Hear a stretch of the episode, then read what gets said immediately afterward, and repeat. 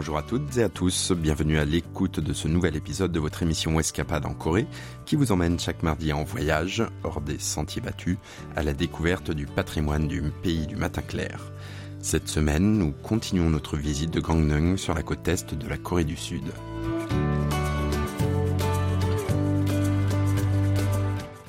Gangneung est depuis longtemps un lieu de vacances prisé en Corée du Sud car la ville est proche de la mer, des montagnes et des lacs. L'attraction qu'exerce la mer de l'Est, la mer qui sépare les deux Corées et le Japon, y est particulièrement forte. La ville est notamment connue pour son lever du soleil qui transforme la mer en couleur magenta sombre et orange flamboyant dans une aube où l'on peut aussi apprécier le balai de la flotte des bateaux de pêche qui rentrent au port après la marée. L'après-midi, les habitants de Gangneung et les touristes visitent les musées insolites situés près du rivage. Ils finissent leur journée en passant un moment dans l'un des nombreux cafés de la ville. Cette semaine, Ohalum, productrice à KBS World Radio qui nous sert de guide, entame son deuxième jour à Gangneung en regardant le lever du soleil sur la plage de Kyongpo, l'un des meilleurs endroits pour admirer ce spectacle de la nature.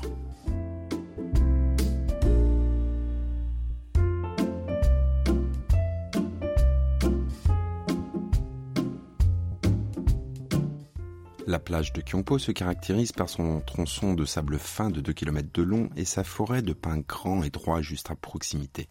Alom est arrivé dans les dunes dès 4h30 du matin pour voir se lever les premiers rayons du soleil.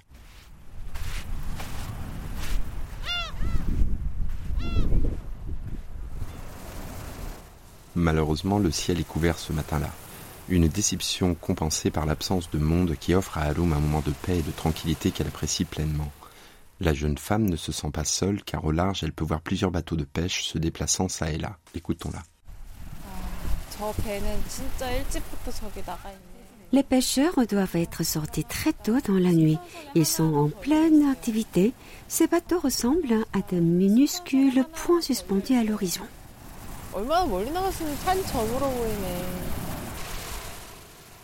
Trois quarts d'heure plus tard, alors Alum pensait que le soleil ne poindrait jamais le bout de ses rayons, une grosse boule de feu orangé apparaît soudainement au travers des nuages.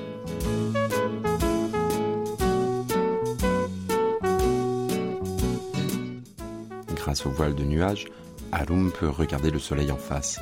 Il ressemble à un disque de feu rougeoyant suspendu dans le ciel. C'est alors qu'elle aperçoit un groupe de personnes en costume de bain portant des palmes de natation plongées dans la mer. Ils nagent dans la houle rouge-orange pour atteindre une petite île rocheuse à quelques brasses du rivage.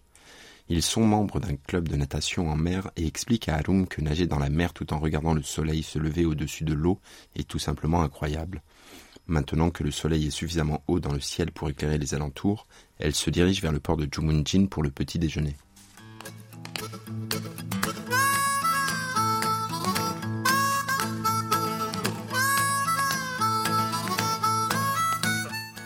Le port de Jumunjin est l'un des principaux ports de la côte est de la Corée du Sud. Des courants froids et chauds se rencontrent dans cette zone, créant un grand terrain de pêche riche en calamars et en harengs. Ce port offre également à la vente quotidienne des fruits de mer frais et abordables, attirant toute l'année un grand nombre de touristes.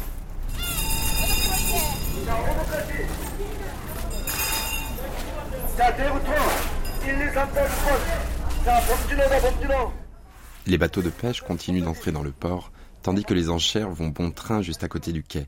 Une vingtaine de personnes en casquette jaune participent à la vente. C'est vraiment bruyant ici. Les bateaux arrivent hein, et il y a beaucoup d'énergie. Je vois beaucoup de gens avec euh, des casquettes jaunes. Je vais aller voir hein, ce qu'ils achètent. Je ne sais pas euh, de quel genre de poisson il s'agit. Peut-être des perches des mers. Ça, j'en suis pas sûre. Les fruits de mer et les poissons fraîchement pêchés sont triés par espèces et numérotés avant d'être disposés sur le sol de la vente aux enchères. Harum en reconnaît certains, comme la conque et les poissons plats, mais il y en a beaucoup qu'elle n'avait jamais vus auparavant.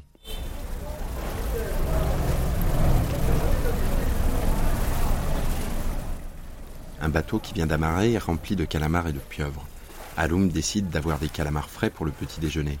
Juste après avoir passé sa commande dans un restaurant voisin, le cuisinier coupe les calamars crus en fines lanières. Il est tellement frais que sa chair est presque transparente. Enfin, j'arrive à déguster des calamars de Jumunjin. Cela n'a pas du tout le goût de poisson. C'est vraiment frais.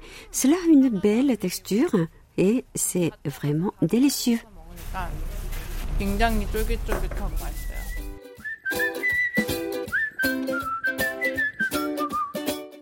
C'était un bon petit déjeuner de délicieux calamars crus.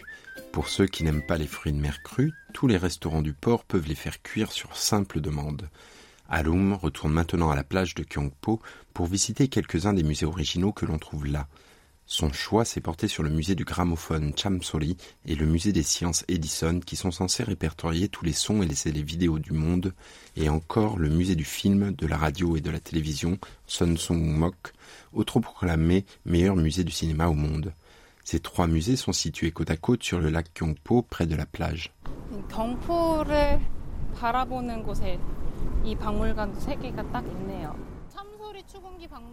Ces musées sont tous gérés en privé par Sun Sung Mok et présentent ses propres collections.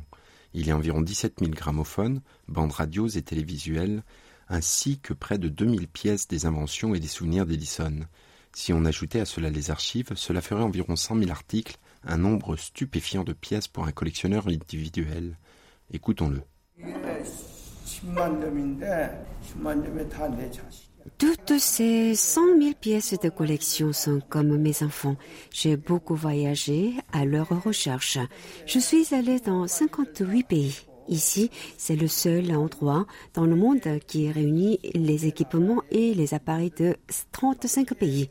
On peut voir dans un seul endroit toute l'histoire du son, de la lumière et de l'image.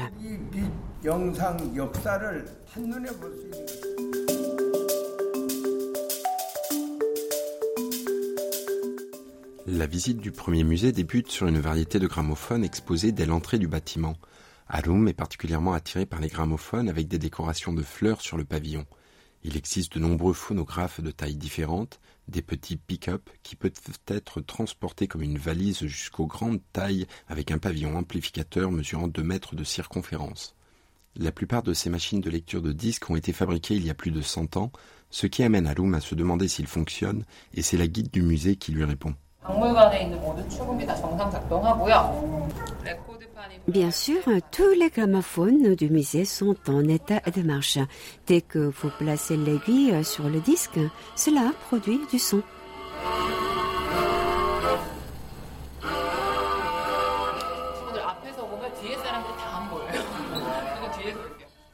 La prochaine visite d'Alum est pour le musée des sciences Edison. La première vitrine comporte la première ampoule à filament d'Edison fabriquée en 1879. Il y a aussi une multitude d'ampoules en forme de cône qui émettent une lumière rouge jaunâtre. Présentée en forme de pyramide, elle ressemble à un arbre de Noël éclairé. C'est la raison pour laquelle les ampoules ont des formes pointues et que dans le passé, chaque ampoule était finie à la main. Les filaments durent plus longtemps quand il n'y a pas d'air à l'intérieur des ampoules. Donc l'air a été retiré après avoir mis du mercure. Les pointes montrent qu'elles ont été faites à la main. De l'autre côté de la salle, Alum découvre un mur couvert de près de 500 ampoules avec des filaments de tungstène produits depuis 1909. Lorsque la guide du musée actionne l'interrupteur, les filaments s'allument dans de nombreuses couleurs différentes avec différents motifs comme des fleurs, des instruments de musique, des arbres de Noël ou des chœurs. C'est une véritable fête des Lumières.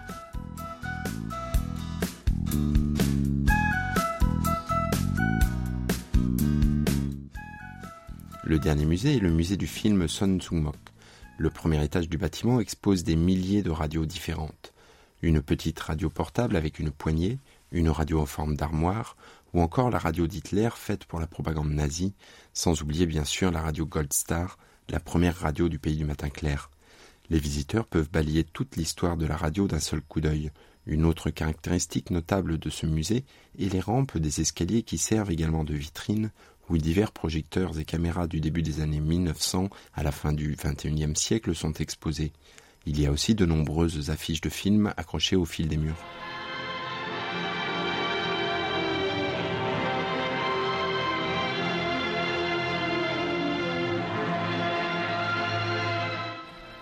Après la salle des projecteurs se trouve la pièce maîtresse du musée, une caméra à trois bandes qui avait filmé le chef-d'œuvre Autant en emporte le vent sorti en 1939. Sur les sept de ces caméras fabriquées en 1916, seulement deux ont survécu jusqu'à ce jour. Une est exposée à la Smithsonian Institution, dans la ville de Washington, et l'autre est ici au musée du film Sun Sung Mok. La caméra est si grande qu'elle dépasse Alum. On dirait une pelleteuse. Je peux simplement dire que c'est vraiment lourd.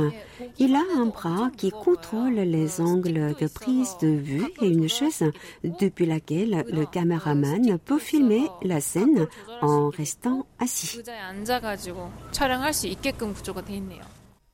Alum se replonge dans le passé et imagine Vivienne Lenz et Clark Cable jouant devant cette caméra il y a environ 80 ans. Elle se dit qu'il faudrait plus d'une semaine pour voir toutes les pièces rares de ces trois musées. Elle reste impressionnée par l'idée que tous ces objets sont issus de collections privées d'une seule et même personne.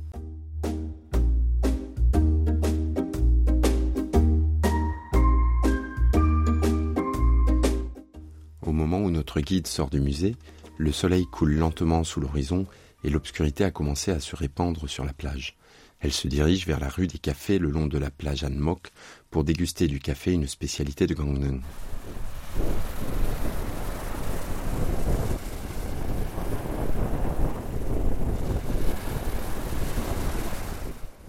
Plus de 30 cafés sont, en effet, alignés le long de cette plage d'un kilomètre. L'endroit, il y a encore quelques années, regorgeait de restaurants de fruits de mer, mais s'est transformé petit à petit. Tout a commencé avec un simple distributeur automatique de café à partir duquel les gens se promenaient, leur gobelet de café à la main. Cela a lancé une mode et des cafés ont commencé à surgir ici et là le long de la plage. À l'heure actuelle, la rue des cafés a des établissements tenus par certains des baristas les plus qualifiés de Corée du Sud.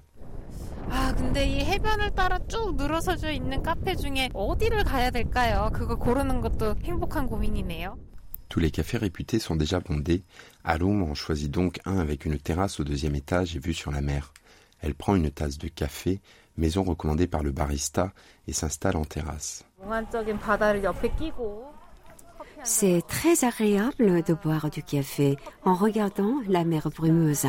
La vue sur l'océan est imprenable, vraiment incroyable.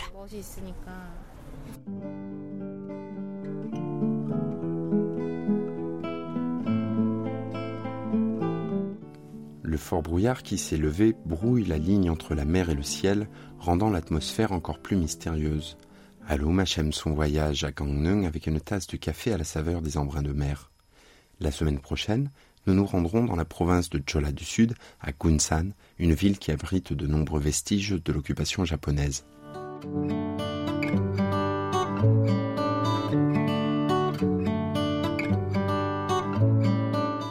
C'est la fin d'Escapade en Corée, présentée par Jérôme Chalençonnet avec Yunomi au doublage et Oayang à la réalisation. Vous pouvez retrouver l'intégralité de cette édition sur notre site world.kbs.co.kr slash French. Merci de votre attention. On se donne rendez-vous mardi prochain.